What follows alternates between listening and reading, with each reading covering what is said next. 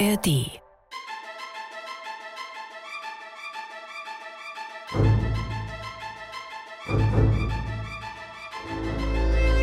Korridore. Folge 5. Das Modem des Grauens.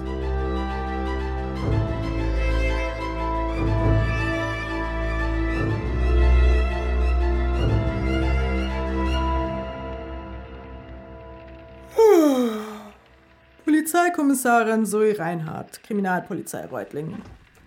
Heute ist der 19.12.2022, 3.46 Uhr morgens. Es handelt sich hierbei um digitale Beweissicherung im vermissten Fall des Filmstudenten Patrick Steuermann. Geboren am. Ganz kurz, einen Augenblick, ich muss eben. Ich zeichne das ja hier mittlerweile bei mir zu Hause auf und. Oh Gott! Warum sind das denn so viele? Hier ist ja alles voll. Ach du Scheiße. Entschuldigung, für Kontext, eine große Menge Ameisen hat sich offenbar hinter meinem Schreibtisch eingenistet. Hier ist alles voll.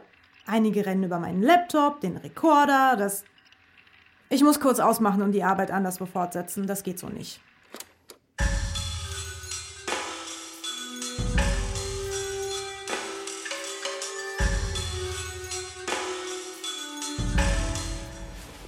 So, ich brauche offenbar einen Kammerjäger.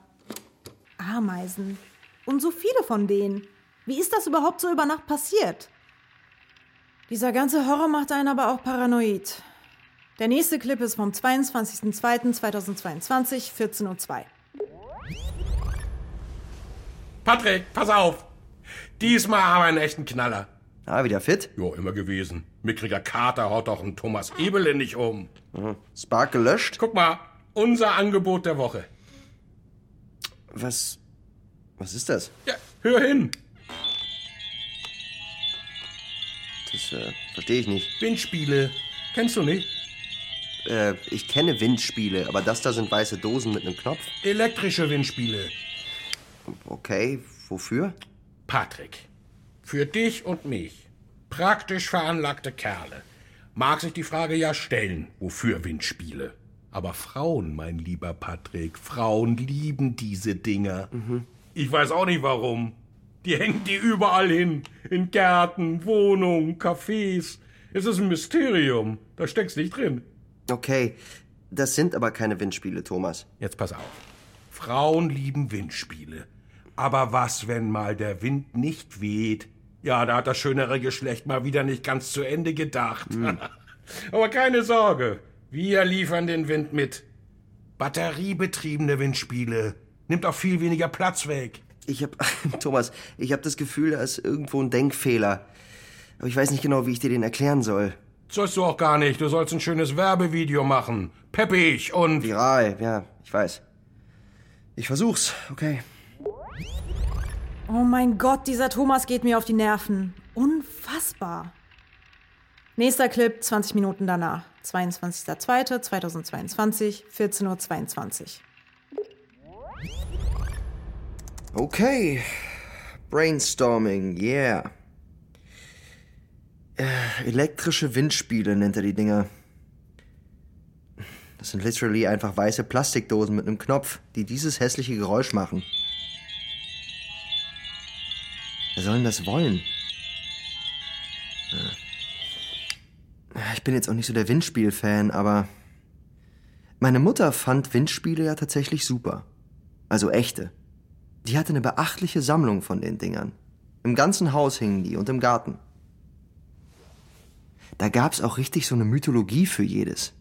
Oh, stimmt. Ich weiß noch, als ich mal richtig Schwierigkeiten hatte, im Winter morgens früh aufzustehen und zur Schule zu gehen, also das war richtig anstrengend für mich eine Zeit lang, mit sieben oder so, da hat sie zum Beispiel ein bestimmtes gekauft. Muss total teuer gewesen sein. Sie hat gesagt, ich bin morgens immer so müde, weil die Sonne so spät aufgeht und es immer so dunkel ist, wenn ich aufstehen muss. Ihre Lösung war ein riesengroßes Windspiel, das wohl angeblich die energetischen Schwingungen der Sonnenstrahlen reproduziert und mich deshalb wach und fit machen soll. so verkauft man Windspiele. Man dichtet den Klängen davon irgendwelche magischen Wirkungen an. Ah. Mama fand magische Klänge super interessant, nicht nur bei Windspielen. Ah. Das Ding hier hat keine magische Wirkung. Ist außerdem sehr hässlich. Ach, fuck, ich weiß nicht. Was soll ich machen? Oh, halt, stopp. Ich habe eine Idee. Nächster Clip vom 22.02.2022, 16.47 Uhr, zwei Stunden später. So, das war doch mal ein lustiger Dreh. Wer hätte gedacht, dass Thomas so ein guter Schauspieler ist? Ich habe jetzt soweit auch alles geschnitten, muss das nur noch exportieren und auf den Server laden. Das mache ich dann aber kurz vorm Losgehen. Ich muss ehrlich zugeben, ich habe inzwischen echt Angst vor den Berichten. Diese Sachen, mit denen meine Mutter sich da befassen musste, das ist alles der blanke Horror. Ich bin mir nicht sicher, ob ich wissen will, was hier noch so alles Schlimmes passiert ist. Aber diese Akte ist alles, was ich habe.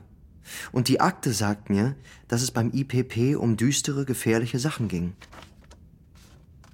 Die Lösung ist irgendwo in diesen Papieren. Es muss sie einfach sein. Ich habe ja sonst nichts. Also gut, los geht's. Für meine Mutter. Aussage von Marina Grabowski, Polizistin, 43 Jahre alt. Bezüglich einem Computermodem als verbindendem Element in einer ungeklärten Mordserie. Aussage vom 13.05.2002. Ich, ähm. ich bin wegen der Albträume hier.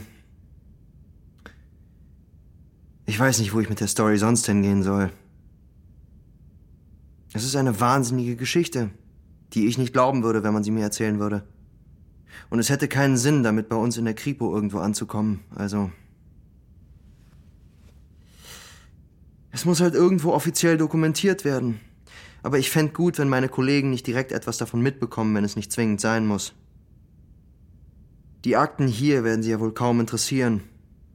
Sorry nicht böse gemeint, aber dieses Institut wird ja nicht besonders ernst genommen.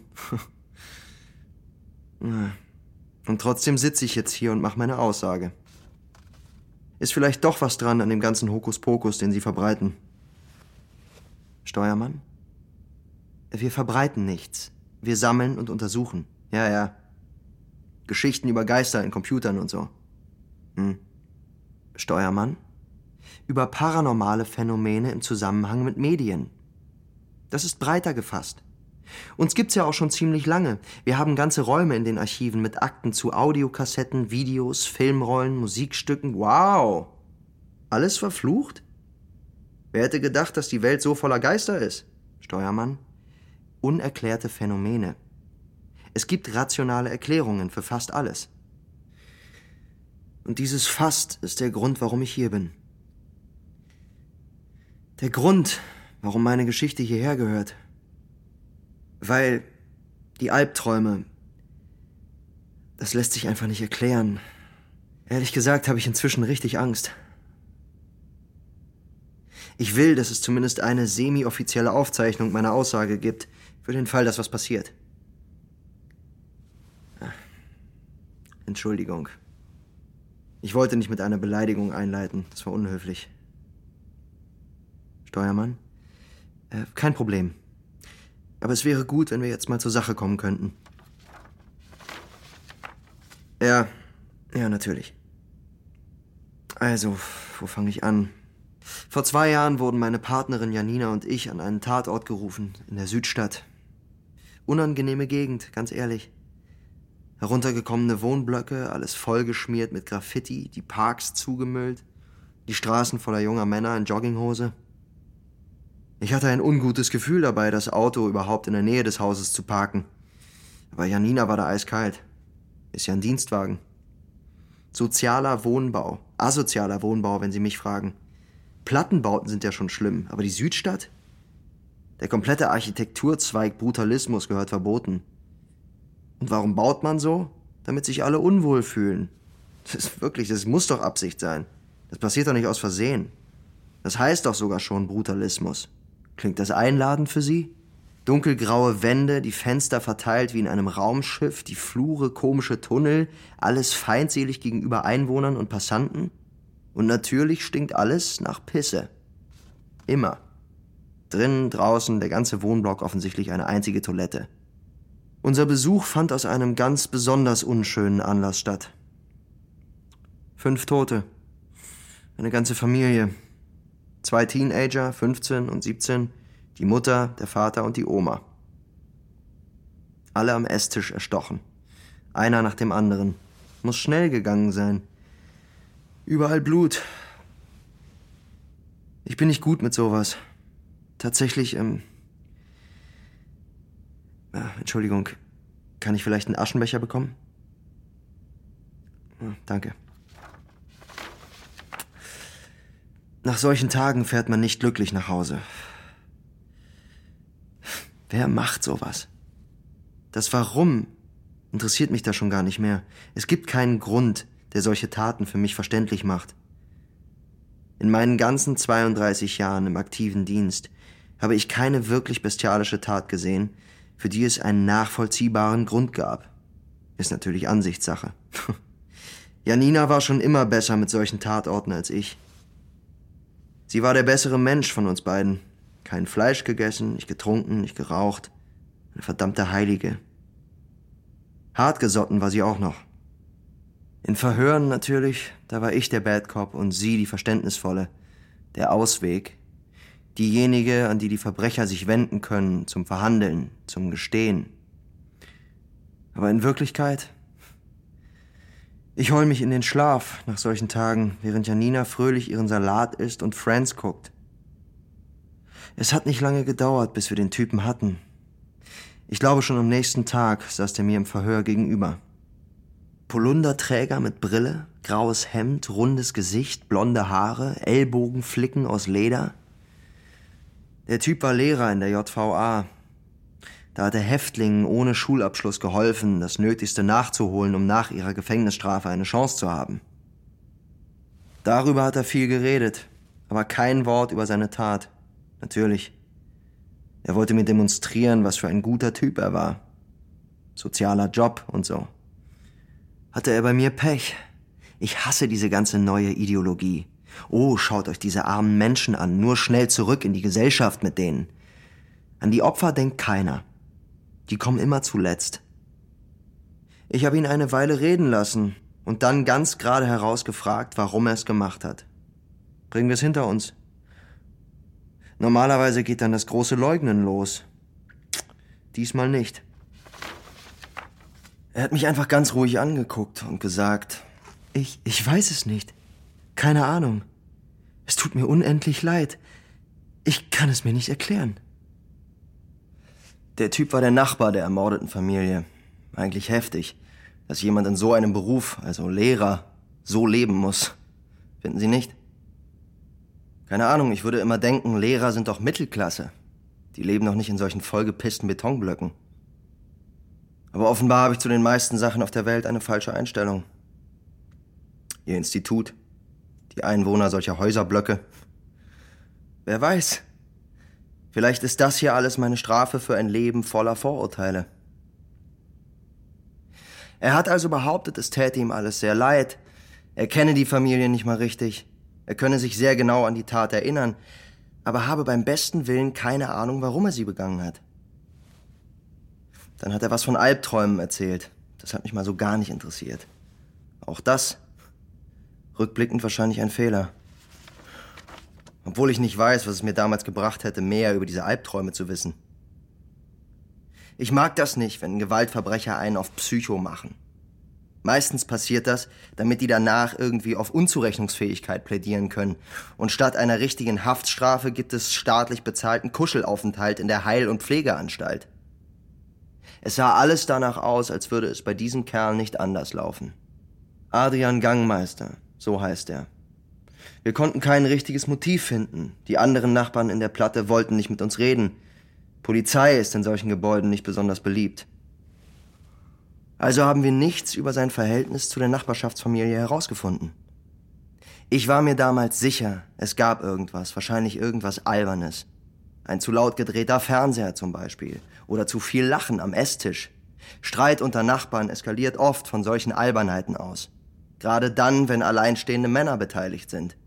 Aber machen Sie das mal einem Richter glaubhaft. Schwierig. Nur ein weiterer frustrierender Fall. Nichts Neues. Alltag. Dachte ich. Bis zur übernächsten Woche. Die gleiche Straße, ein anderer Block. Hätte man gar nicht gemerkt. Hätte da nicht eine andere Hausnummer dran gestanden. All diese Blöcke teilen sich sogar ein unterirdisches Tunnelsystem, wo Waschmaschinen stehen. Ist irre. Aber scheinbar nicht ungewöhnlich. Diesmal hatte es ein älteres Ehepaar getroffen. Zwei niedliche alte Leute in einer schrecklich geschmacklos eingerichteten Eiche-Rustikalwohnung voller Bibelzitate, getötet mit 148 Messerstichen. Überall hin. Natürlich dachten wir direkt an die Tat zwei Wochen davor. Es war zu ähnlich, zu nah, um die Parallelen zu ignorieren. Das Unglaublichste, diesmal mussten wir die Täterin gar nicht erst suchen. Es war die 20-jährige Enkelin. Sie saß im Badezimmer und heulte, als wir kamen, das Messer noch in der Hand. Ich weiß nicht, warum ich das gemacht habe. Ich habe keine Ahnung, es gab keinen Grund dafür. Ich wollte das nicht. Und so weiter. Geheult, geheult und geheult. Mehr war nicht aus ihr rauszukriegen am ersten Tag. Absolut hysterisch. Später hatte sie vom Psychodoc Medizin bekommen, war viel ruhiger, fast katatonisch und hat ganz stoisch auf alle Fragen geantwortet. Das hat auch nicht viel gebracht. Kein Motiv, keine Reue, kein Versuch, die Tat abzustreiten. Und dann die Erwähnung von Albträumen. Sie hat das ganz genau beschrieben, ganz gefühllos, ganz starr durch die Medikamente. Ich wache morgens auf und weiß, dass ich noch schlafe. Ich öffne die Augen, sehe mein Bett, sehe den Raum, aber ich kann mich nicht bewegen, gar nicht. In der Tür steht jemand. Ich kann ihn nicht erkennen. Ein Schatten, schemenhaft. Er starrt mich an. Ich habe Panik bis mir klar wird, dass das alles nur ein Traum ist. Kann ja nur ein Traum sein. Also stehe ich auf. Plötzlich geht das. Ich träume, dass ich in meinem Schlafzimmer bin, stehe auf und gehe auf den Schatten in meiner Tür zu. Der Schatten nimmt mich an die Hand und führt mich nach draußen. Ich weiß, dass ich träume, aber alles ist unglaublich echt. Draußen sehe ich das rote Licht der untergehenden Sonne über der zerrissenen Stadt. Ich rieche das verbrannte Fleisch ihrer Einwohner. Sie schreien. So viel Leid. Ich sehe es jede Nacht. Jede Nacht Inferno. Nichts, was ich dagegen machen kann. Es hört einfach nicht auf. Jede Nacht. Ich wache schweißgebadet auf und es ist, als hätte ich nicht geschlafen, eine Woche lang. Eines Tages dann, ohne Grund wirklich, ich bin gerade bei meinen Großeltern, da kann ich mich normalerweise immer entspannen, deshalb dachte ich, ich komme da vielleicht zur Ruhe, aber plötzlich ist da ein Messer. Ich nehme das Messer und ich. Sie schreien. Es gibt keinen Grund, aber ich höre nicht auf, kann nicht aufhören, will nicht aufhören, bis es plötzlich vorbei ist. Bis plötzlich alles vorbei ist. Was sollte das sein? Albträume im Häuserblock, die unschuldige Menschen zu Mördern machen? Weder Gangmeister noch die kleine Kira hatten kriminelle Akten. Keinerlei Gewalt in der Vergangenheit. Niemand aus dem Umfeld der beiden hatte bei unseren Befragungen auch nur ein schlechtes Wort über sie verloren. Also waren dann nur die Albträume. Ich weiß, ganz ruhig, hier bei euch, ihr denkt da sofort an Gedankenkontrolle, Experimente, finstere Mächte, wir in der echten Welt müssen uns genau vor so etwas hüten, wenn wir die Ursache finden wollen. Wir brauchen Beweise. Tut mir leid, das ist einfach der realistische Blickwinkel. Zumindest meistens. Meine Kollegin Janina mochte die Enkelin Kira. Kira hatte ein T-Shirt von irgendeiner Punkband an, die Janina auch gut fand. Außerdem hatte sie da ganz allgemeine Beschützerinstinkte dem jungen Mädchen gegenüber, nehme ich mal an. Janina war eine merkwürdige Polizistin, aber deshalb, genau deshalb, war sie so eine gute Partnerin. Ich habe eher einen traditionellen Blick auf die Dinge, Janina einen ganz anderen. Und gemeinsam entgeht uns nichts. Aber diesmal passierte Janina etwas, das einer Polizistin nicht passieren darf. Sie wollte beweisen, dass Kira unschuldig war. Dieser Weg führt nicht zur Wahrheit, sondern zu Komplikationen. Wir fuhren trotzdem zum Haus von Kiras Eltern, wo Kira gewohnt hatte, und sahen uns alles in Ruhe an. Das war der Anfang vom Ende. Janina sah sich Kiras Plattensammlung an, warum auch immer, und ich eher aus Langeweile als aus kriminologischem Instinkt begutachtete ihren Computer. Ich muss Ihnen wahrscheinlich nicht erklären, was ein Modem ist, in Anbetracht der Tatsache, dass das Internet Ihr Fachgebiet ist. Kira hatte so ein Ding in ihrem Zimmer stehen, neben dem PC.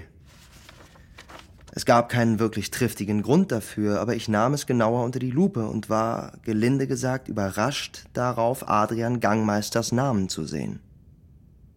Mit schwarzem Edding geschrieben, wie man das tut mit Besitztümern, die man eventuell kurzzeitig einer Gemeinschaft zur Verfügung stellt, aber zurückhaben möchte. Das war natürlich ein Durchbruch. Janina, das weiß ich noch, meinte direkt sowas wie, der steckt also dahinter, ich wusste es. Das war natürlich Quatsch. Diese Verbindung zwischen den beiden war auffällig, ja, und hatte bestimmt etwas mit dem Fall zu tun. Aber wie das jetzt bewies, dass Gangmeister verantwortlich war, ich weiß es nicht. Janina hatte auch nicht wirklich eine Theorie, nur so ein Gefühl. Auch das, Gefühle kein guter Richtwert für Ermittlungen. Wir nahmen das Modem mit und konfrontierten Gangmeister. Der wollte nichts wissen. Das Modem alt, schon lange aussortiert, Kira kennt er nicht. In diesem Verhör wurde Janina richtig wütend. So kannte ich sie gar nicht. Wie gesagt, normalerweise bin ich der Bad Cop. Aber bei Gangmeister, die wurde richtig fies. Wir wissen, dass du dieses Mädchen dazu angestiftet hast, du kleine Ratte. Du hältst dich jetzt wohl für sehr schlau, weil wir noch nicht genau sagen können, wie du es angestellt hast. Aber lass dir gesagt sein, es ist nur eine Frage der Zeit. Wir sind sehr gute Polizistinnen und wir werden dich für immer wegsperren. Du zögerst es nur hinaus. Er war sehr bleich und gab sich schockiert davon, dass so etwas wie seine Tat ein zweites Mal passiert war. Ich konnte mir nicht helfen. Ich glaubte ihm. Sein Schock wirkte authentisch. Für mich war er mehr und mehr auch nur Opfer in einem immer rätselhafter werdenden Fall. Dann kam der Moment, in dem es zum Bruch mit Janina kam. Wir stritten uns in der Mittagspause an der Currywurstbude. Für sie wie immer nur Pommes. Sie wollte jetzt beweisen, dass Gangmeister mittels seinem Modem irgendwas bei Kira ausgelöst hatte. Gedankenkontrolle Kram, völlig verrückt.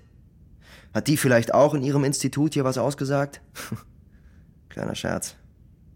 Ich wollte erst mal wissen, warum Kira überhaupt Gangmeisters Modem hatte. Die Antwort war banal. Im Treppenhaus des Blocks gab's ein Tauschregal, in das Gangmeister sein Modem offenbar gespendet hatte. Kira hatte es bei einem Besuch bei ihren Großeltern dort gefunden.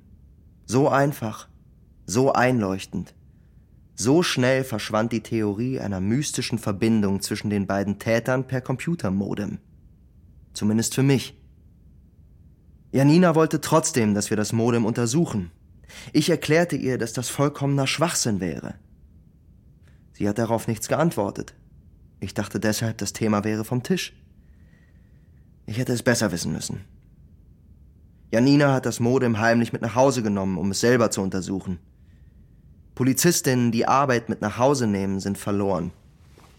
Irgendwer auf der Wache hatte die Theorie ins Spiel gebracht, dass da irgendwas mit dem Wasser oder den Gasleitungen nicht korrekt sein könnte. Scheinbar gibt es Vergiftungen, die sich durch unerklärliche psychologische Symptome bemerkbar machen. Unser jüngster Kollege damals, Sebi, hatte sogar irgendwas von giftigem Pilzbefall erzählt. Solche Dinge kommen vor und sind eine wesentlich plausiblere Verbindung zwischen zwei unerklärlichen Mordfällen in der ärmsten Gegend der Stadt als ein Computermodem. Janina sagte dazu nicht viel. Sie war in dieser Woche reizbar, jeden Tag ein bisschen mehr, kaum zu gebrauchen. Sie hatte ständig Kopfschmerzen, war müde, trank unglaublich viel Kaffee und hatte mir noch lange nicht verziehen, dass ich ihre wahnsinnige Theorie nicht unterstützte. Wir fuhren zu den Stadtwerken und stellten Nachforschungen an, aber niemand wollte so richtig mit uns reden, in der Stadtverwaltung schien man sich für die Südstadt auch eher zu schämen, aber auch nichts tun zu können oder zu wollen. Für die Ärmsten interessiert sich niemand.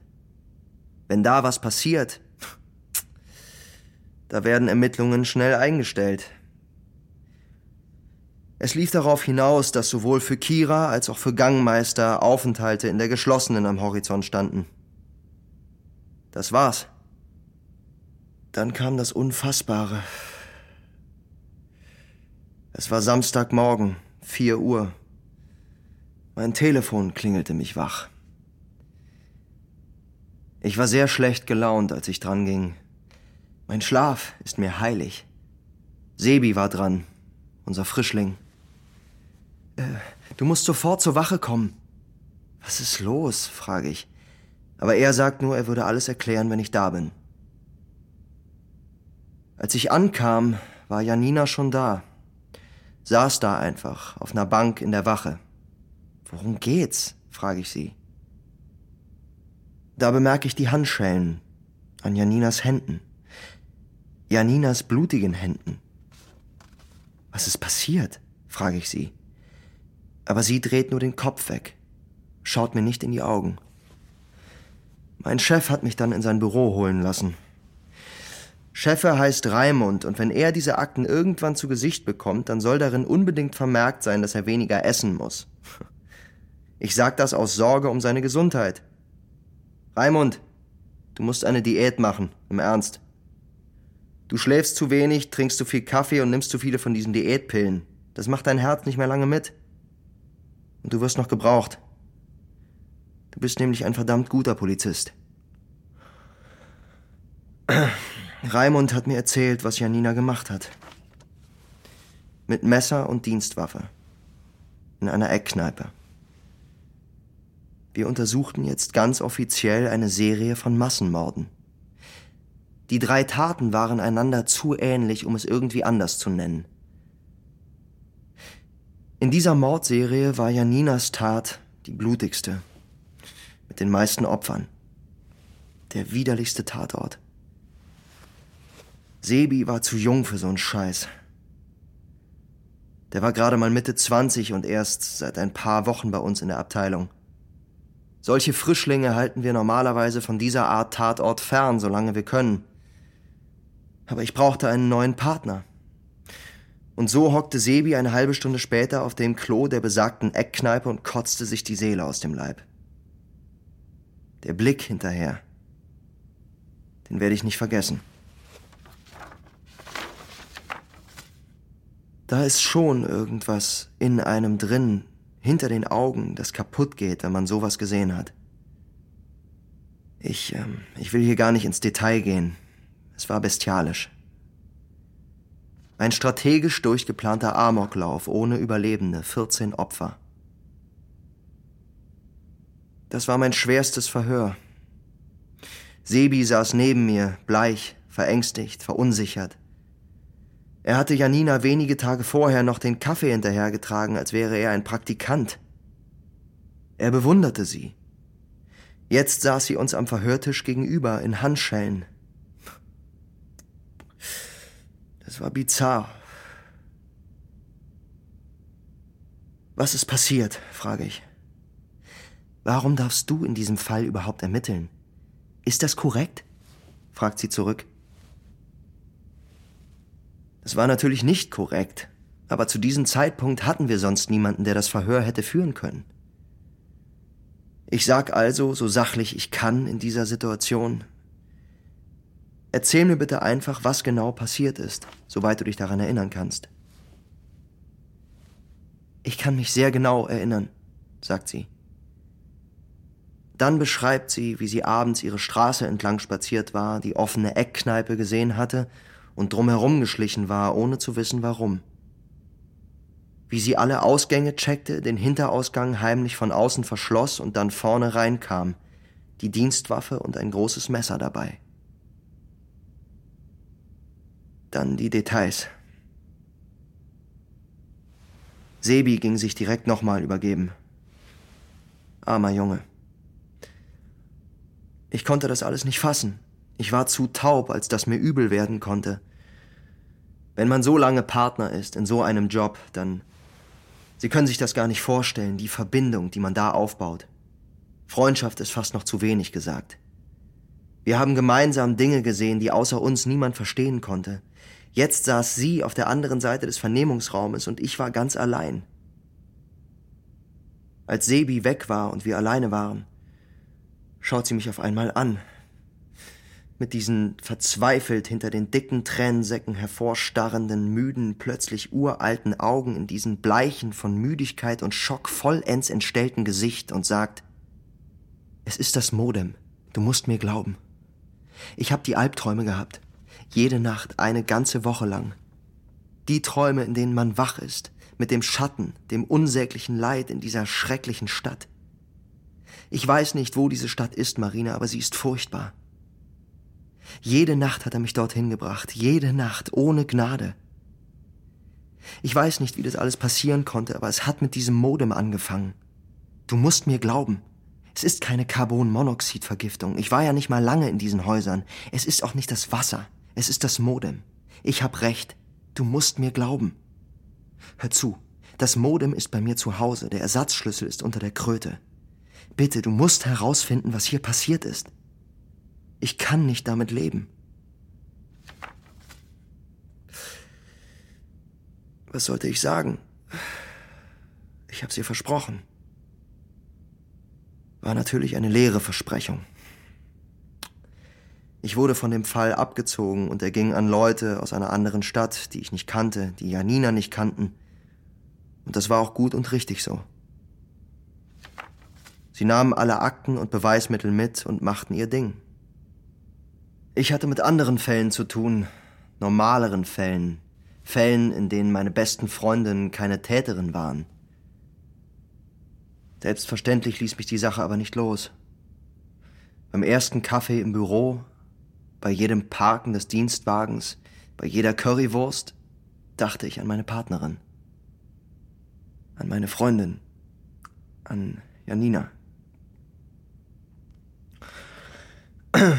Aber wissen Sie,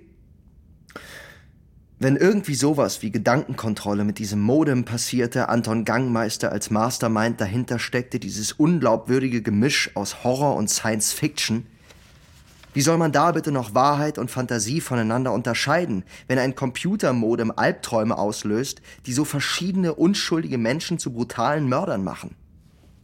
Wohin führt diese Tür? Was ist dann noch alles möglich? Ich, ich hatte Angst. Also tat ich, was vernünftig war und was mir von oberster Stelle aufgetragen wurde. Ich hielt mich raus.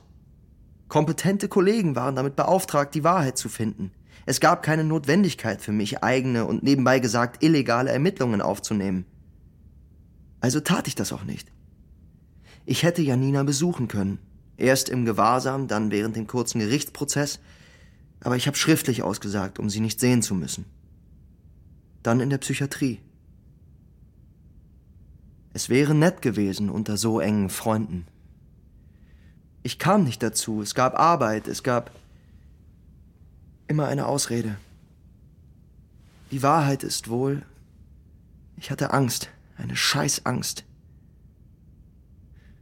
Also ging ich sie nicht besuchen. Sebi wurde innerhalb der nächsten zwei Jahre ein richtig guter Polizist. Sobald das Leuchten aus den Augen gebrannt wurde, ist Platz für einen analytischen, abgeklärten Blick. Sebastian Altenbrink ist der abgeklärteste Kopf der Stadt, ohne Übertreibung. Der Junge, der sich am Tatort und sogar in der Vernehmung übergeben hat, der ist weg. Der Mann trinkt und raucht mehr als ich und auch der Bad Cop bin ich schon ewig in keiner Vernehmung mehr. Sebi ist schnell, schlau, aber irgendwie. Naja, ich kann nicht wirklich behaupten, dass wir Freunde sind. Meine Mittagspausen an der Currywurstbude verbringe ich mittlerweile alleine. Dabei ist er nicht mal Vegetarier. Er hat immer Brote dabei, die seine Freundin ihm schmiert. Ich weiß nicht, was er für Musik hört, aber Punk ist es nicht. Wir haben uns auch noch nie darüber gestritten, was gute Musik ist. Janina hat sich vor 23 Tagen umgebracht. In der Psychiatrie. Die haben nicht richtig aufgepasst. Sie hat irgendwie Schnürsenkel in ihr Zimmer bekommen. Scheinbar hatte sie vorher lange einen stabilen, guten Eindruck gemacht und da sind die unvorsichtig geworden. Ich weiß nicht, ob sie die Albträume noch hatte oder ob es einfach die Erinnerungen an ihre Tat waren. Ich habe erst eine Woche später davon erfahren, durch Zufall. Angerufen hat mich niemand. Zwei Kolleginnen aus der Staatsanwaltschaft haben sich auf der Toilette darüber unterhalten. Ähm, in diesem Moment, alleine vor dem Badezimmerspiegel, ist mir klar geworden, was ich alles nie wieder haben würde. Mittag an der Bude, verwackelte Urlaubsfotos aus irgendwelchen Dschungeln per Mail, Rotwein nach einem gelösten Fall, Champagner, wenn ein Arschloch verurteilt wird, der hundertste verzweifelte Versuch, mir Blink 182 nahezubringen. Und mittlerweile mag ich Blink 182 sogar fast ein bisschen. Vorträge über die Intelligenz von Kühen. Hm. Mir wurde richtig schwindlig. Ich war für immer und ewig alleine und hatte nichts dagegen unternommen, zwei Jahre lang. Ich habe Raimund so lange nicht aus seinem Büro gelassen, bis er mir alles erzählt hat.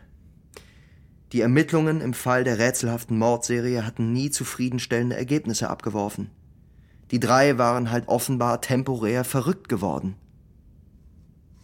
Janina war in der Psychiatrie vollkommen unauffällig gewesen. Armin und Kira waren noch am Leben, aber es gab keine Möglichkeit für mich, mit den beiden zu reden. Es gab überhaupt keine Möglichkeit für mich, irgendwas zu tun. Ich stand einfach da, machtlos, geschockt, starr.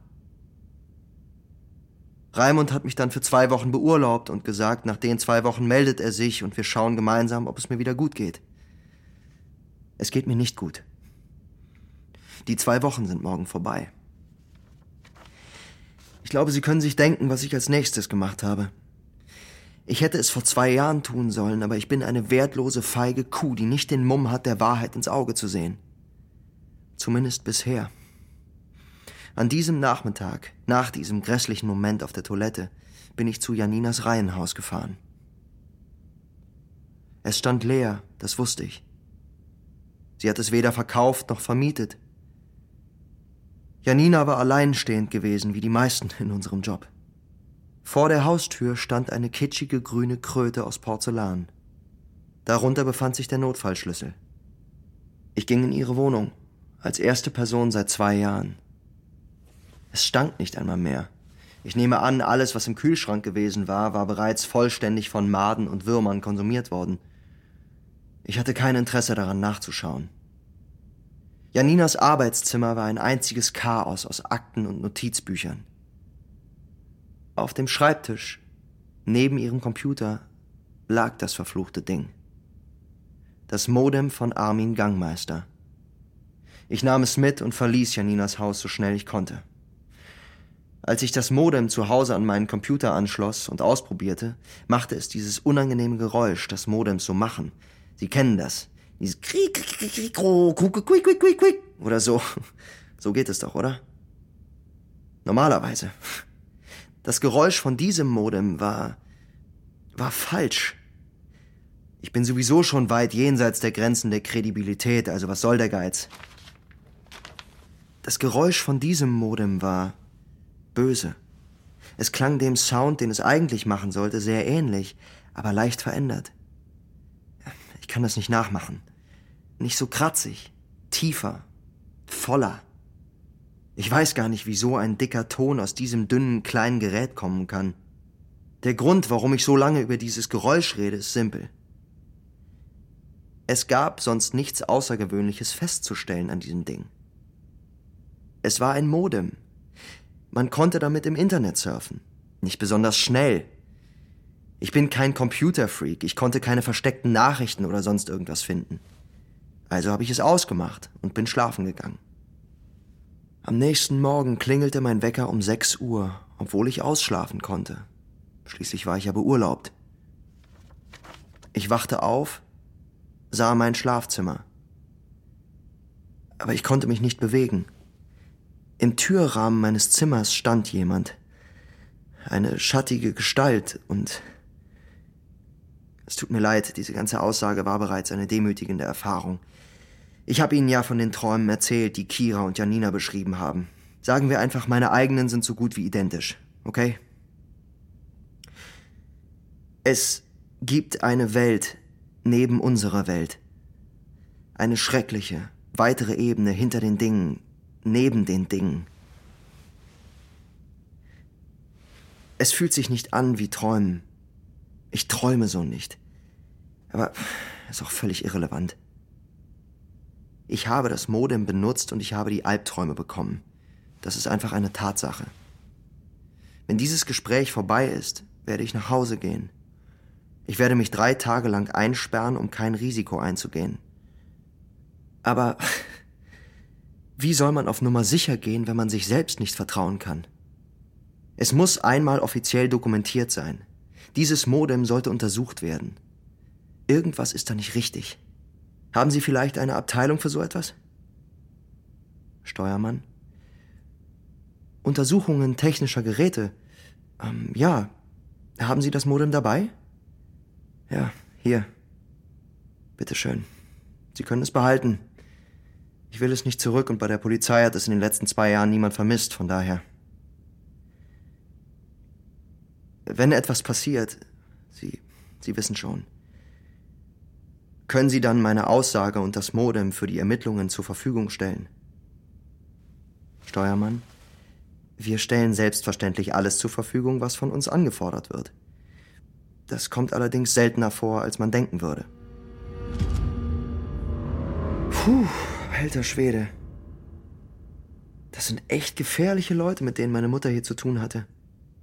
Und dass sie sie jedes Mal gehen lässt, obwohl zu erwarten ist, dass wieder irgendwas passiert. Das ist eigentlich das Schlimmste daran. Wenn all diese Leute irgendwann gegangen sind und lauter Menschen ermordet haben, kann doch sein. Ich meine, es kann doch sein, dass die zum Beispiel hier im IPP-Gebäude Amok gelaufen ist. Ach, nein, kann natürlich nicht sein.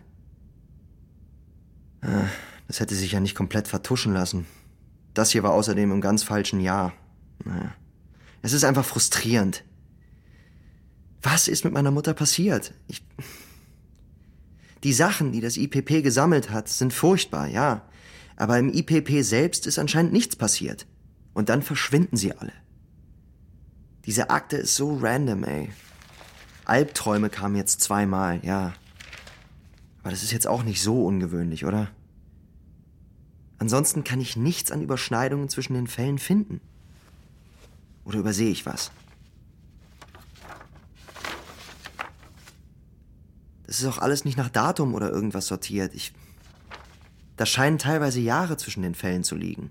Ich kann auch gar nicht einschätzen, inwieweit sich jetzt diese Fälle hier zum Beispiel von den anderen des IPP unterscheiden. Vielleicht muss ich irgendwann noch mal rein in die Büros und mehr holen.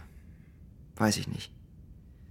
Frustrierender Tag, frustrierende Suche, es führt alles zu nichts. Meine Mutter hat richtig komische Geschichten von richtig komischen Leuten aufgeschrieben und dann ist sie verschwunden. Ich meine, so oder so ähnlich wusste ich das auch schon vorher. Ich weiß nicht, verschwende ich hier meine Zeit? Vielleicht. Polizei hat ja auch nach den IPP-Leuten gesucht und niemanden gefunden. Warum sollte ich das besser können als die? Aber aufgeben kann ich irgendwie auch noch nicht. Ist ja auch schön auf so eine weirde Art. Ich habe hier wenigstens immer mal wieder einen Satz von ihr dazwischen nach all den Jahren doch noch mal was Neues. Ein bisschen was von ihr, von ihrer Persönlichkeit ist hier ja drin. Auch wenn's alles nicht so nett wirkt. Sie war halt tough. Mama war richtig tough. Wow, Marina Grabowski. Kein Name, den man hier gerne hört. Gesnappt nach dem Suizid ihrer Partnerin. Amoklauf in einer Grundschule. Zum Glück ist das damals schnell beendet worden. Keine Toten. Aber Grabowski hat das nicht überlebt. Ich wusste nicht, dass es da eine IPP-Akte zu gab. Ob das hier wohl überhaupt jemand wusste? Raimund Gardendale ist ja auch schon eine Weile in Rente. Sebastian Altenbrink in diesen Akten zu begegnen, ist natürlich irgendwie witzig. Vielleicht ist er ja so erpicht drauf, dass ich die Beweissicherung einstelle, weil er selbst damit zu tun hatte. Verfluchtes Modem, kryptische Albträume. Es wird auch einfach alles immer wahnsinniger in diesen Aufzeichnungen. Wie war das? Polizistinnen, die sich Arbeit mit nach Hause nehmen, sind verloren? Hm. Ja, das kann sein.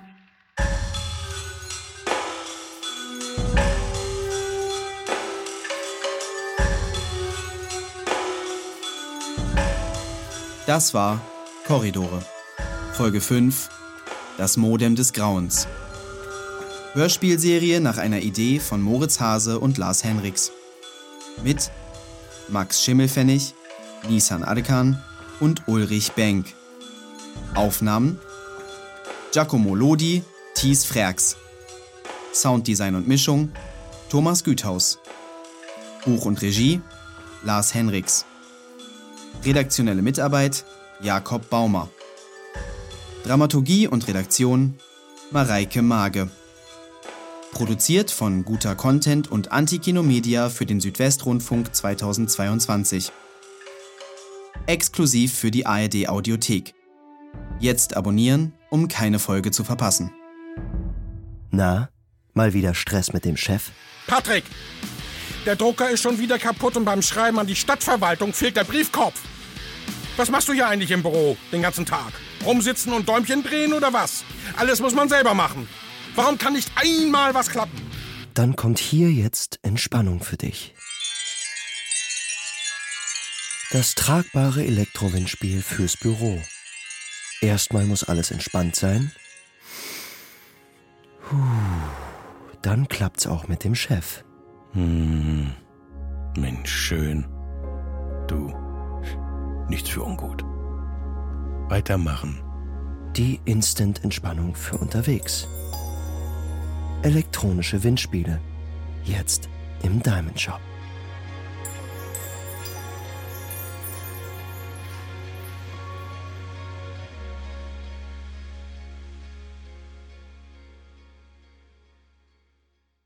Du möchtest sofort die nächste Episode hören? Kein Problem. In der ARD Audiothek gibt es schon jetzt die gesamte erste Staffel von Korridore. Den Link findest du in den Show Notes.